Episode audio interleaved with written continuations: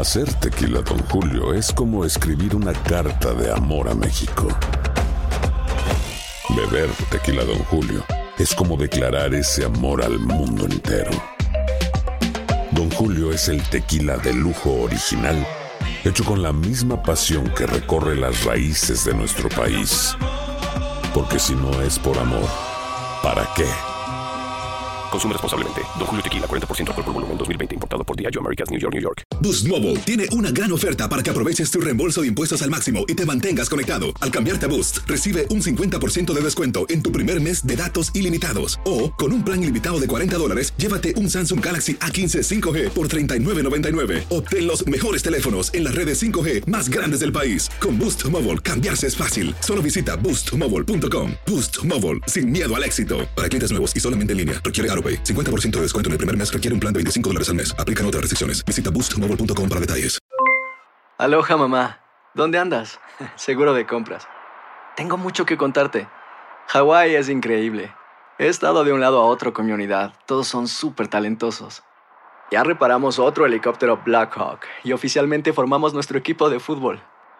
Para la próxima te cuento cómo voy con el surf y me cuentas qué te pareció el podcast que te compartí, ¿ok? Te quiero mucho. Be All You Can Be, visitando goarmy.com diagonal español. Si no sabes que el Spicy McCrispy tiene Spicy Pepper Sauce en el pan de arriba y en el pan de abajo, ¿qué sabes tú de la vida?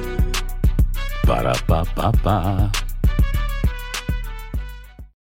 El siguiente podcast es una presentación exclusiva de Euforia On Demand.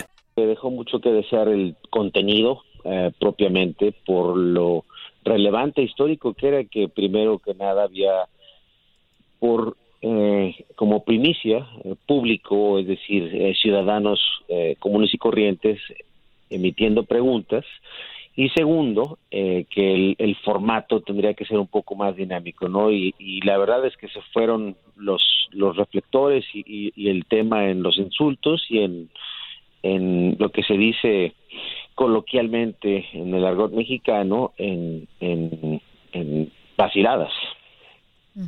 Eh, profesor eh, Octavio Pescador, hay, hay una pregunta que la gente la tiene aquí la- en nuestra página y dice, cuando vaya el profesor Pescador, preguntarle cuál sería el elemento común que él vio dentro de todos estos candidatos que participaron en el debate. Un elemento común entre ellos como propuesta política.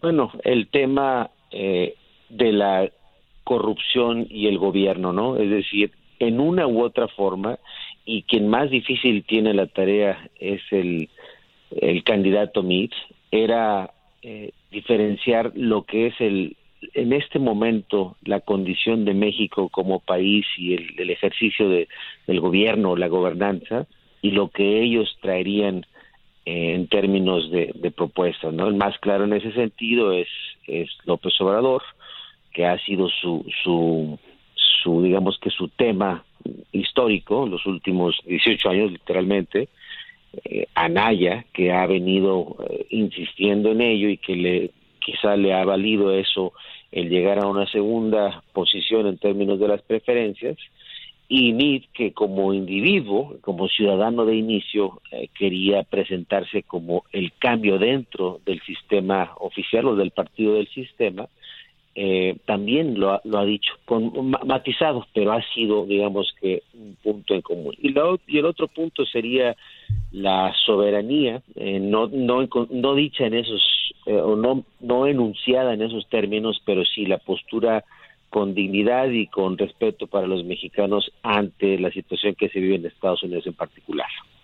Profesor, ¿qué considera usted que quiere escuchar eh, el pueblo mexicano a la hora de, de ver un debate? Eh, porque hablamos de lo que se dejó ver, de las críticas, de los insultos, pero ¿qué es lo que realmente quiere el mexicano?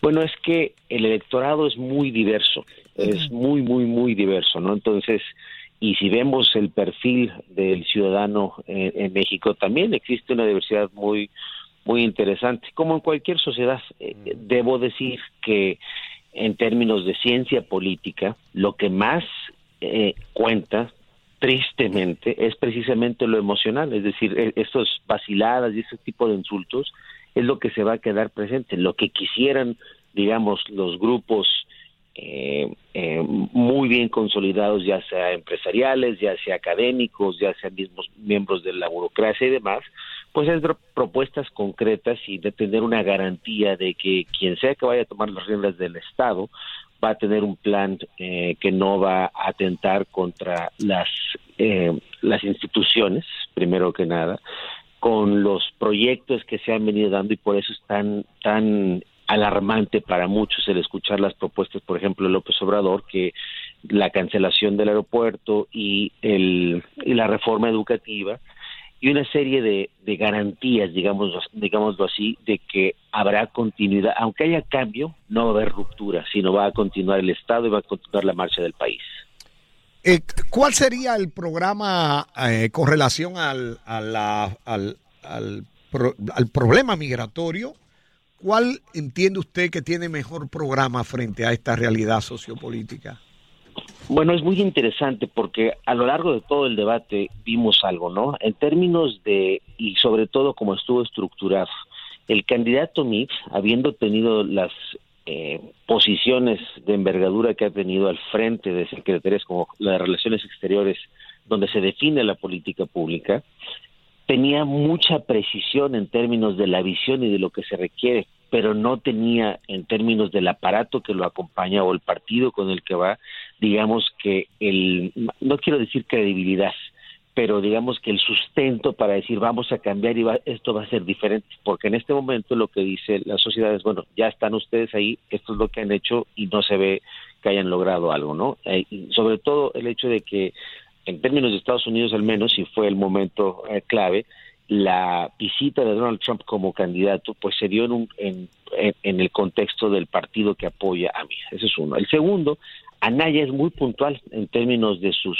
eh, propuestas, pero son propuestas, digamos, y son, son ideas que el mismo PRI y el mismo MID han llevado a cabo en términos del fortalecimiento de los consulados, la defensa y demás, y la verdad es que López Obrador fue muy general en todo, en, absolutamente todo. Se, él se limitó, digamos, a seguir en el camino en el que va sin querer meter unas ideas o algo que lo pueda comprometer, porque tiene una ventaja muy considerable. Entonces, lo vimos muy claramente, uno muy preparado, con mucha noción, pero con, digamos, con una infraestructura que no le ayuda. El segundo muy puntual, pero no, no, nada innovador, salvo algunas cosas que se le critican a Naya diciendo pues son copias que le hace a, López Obrador de, ideas populistas y tres López Obrador cuidando su ventaja.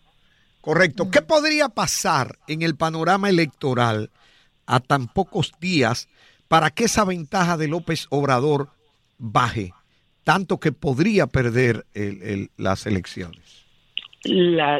hay dos cosas que en este momento se ven muy diferentes de los ciclos anteriores. El primero, y es el más puntual, porque contra eh, eh, López Obrador es la tercera ocasión que contiende por la presidencia, en la segunda fue contra Enrique Peña Nieto, y Enrique Peña Nieto hizo una muy buena campaña y, y tuvo la ventaja del aparato mediático, de una serie de factores que le permitieron y, obviamente el, el, el apoyo eh, de toda la clase política estructural, es decir, de los factores reales del poder, empresariales y demás, que le apoyaron y pues en la segunda ocasión López Obrador no dijo que hubo fraude, dijo que hubo una elección de Estado, pero en la primera elección sí dijo que hubo fraude porque llevaba una ventaja muy amplia, se dio la elección y realmente eh, en la noche, es decir, eh, el, cambio de los resultados fue en las últimas horas.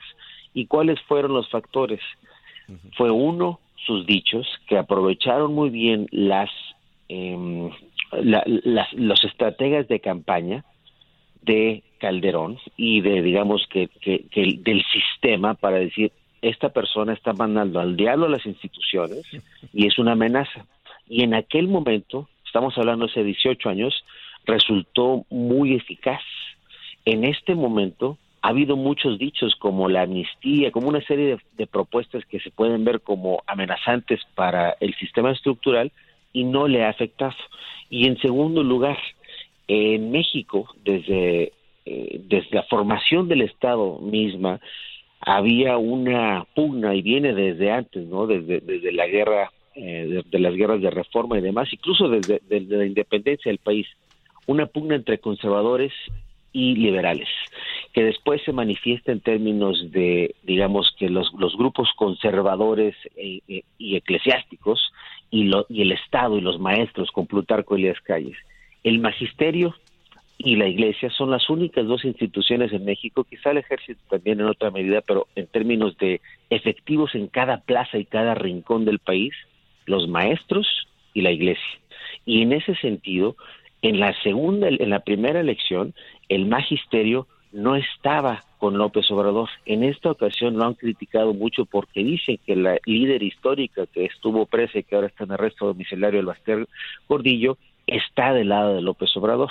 Entonces, ni los dichos que pueda hacer, que es lo que le costó la, presidencia en la primera ocasión, ni el apoyo del magisterio y la red que tiene a nivel eh, de todo el país en este momento se ven en contra de él.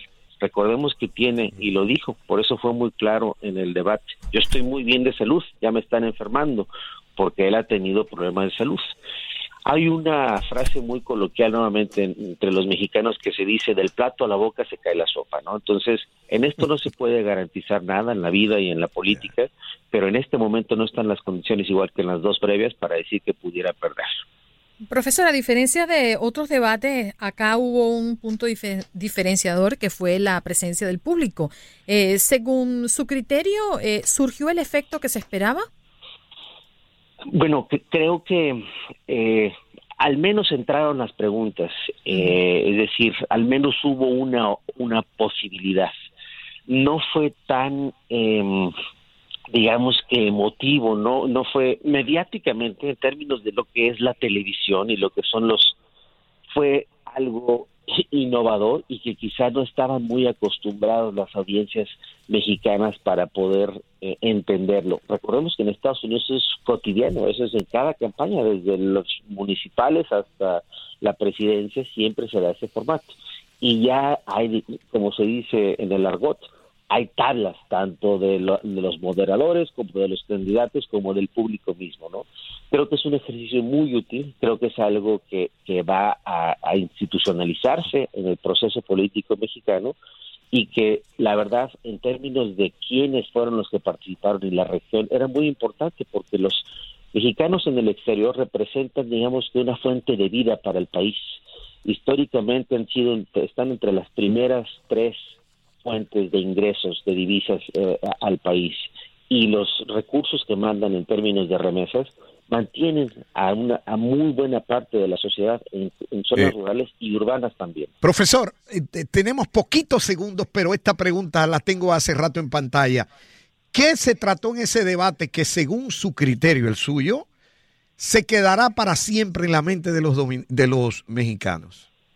Como dije, los, las, las vaciladas, lo de la cartera, lo de Ricky Riquín, Canallín, todas las cosas emotivas, emocionales, son lo que cuentan y eso es lo que llega uno en la boleta. Tristemente a veces no se piensa en las propuestas, sino se piensa en cómo me cae este candidato, eh, lo veo de una apariencia que me atrae, una serie de factores que son viscerales, de estómago, no de cabeza. Profe, eh, existirá un tercer debate, ¿no? Y último. Así es, y ese es el decisivo. Aquí tenemos que ver los resultados de las encuestas porque supondría que hubo unos, algunos puntos eh, de, cambio en términos de las preferencias. El pasado podcast fue una presentación exclusiva de Euphoria On Demand. Para escuchar otros episodios de este y otros podcasts, visítanos en euphoriaondemand.com. Nosotros los latinos trabajamos duro. Si has tenido un largo y agotador día de trabajo, deja que Suerotil sea tu revitalizante compañero. Suerotil es rico en electrolitos, cloruro y zinc, diseñado para ayudarte a reequilibrar tus niveles de hidratación y fortalecer tu sistema inmunológico. Prueba nuestra variedad explosiva de sabores, incluso el revolucionario Alpine Blue, libre de azúcar y calorías. Corre a tu tienda favorita y si no encuentras Suerotil, pídelo. Con Suerotil, vence la sed y conquista cada jornada. Hacer tequila, don Julio, es como escribir una carta de amor a México. Beber tequila, don Julio, es como declarar ese amor al mundo entero. Don Julio es el tequila de lujo original, hecho con la misma pasión que recorre las raíces de nuestro país. Porque si no es por amor, ¿para qué? Consume responsablemente. Don Julio Tequila, 40% alcohol por volumen, 2020. Importado por Diageo Americas, New York, New York. Cassandra Sánchez Navarro junto a Catherine Siachoque y Verónica Bravo en la nueva serie de comedia original de VIX, Consuelo. Disponible en la app de VIX, ya.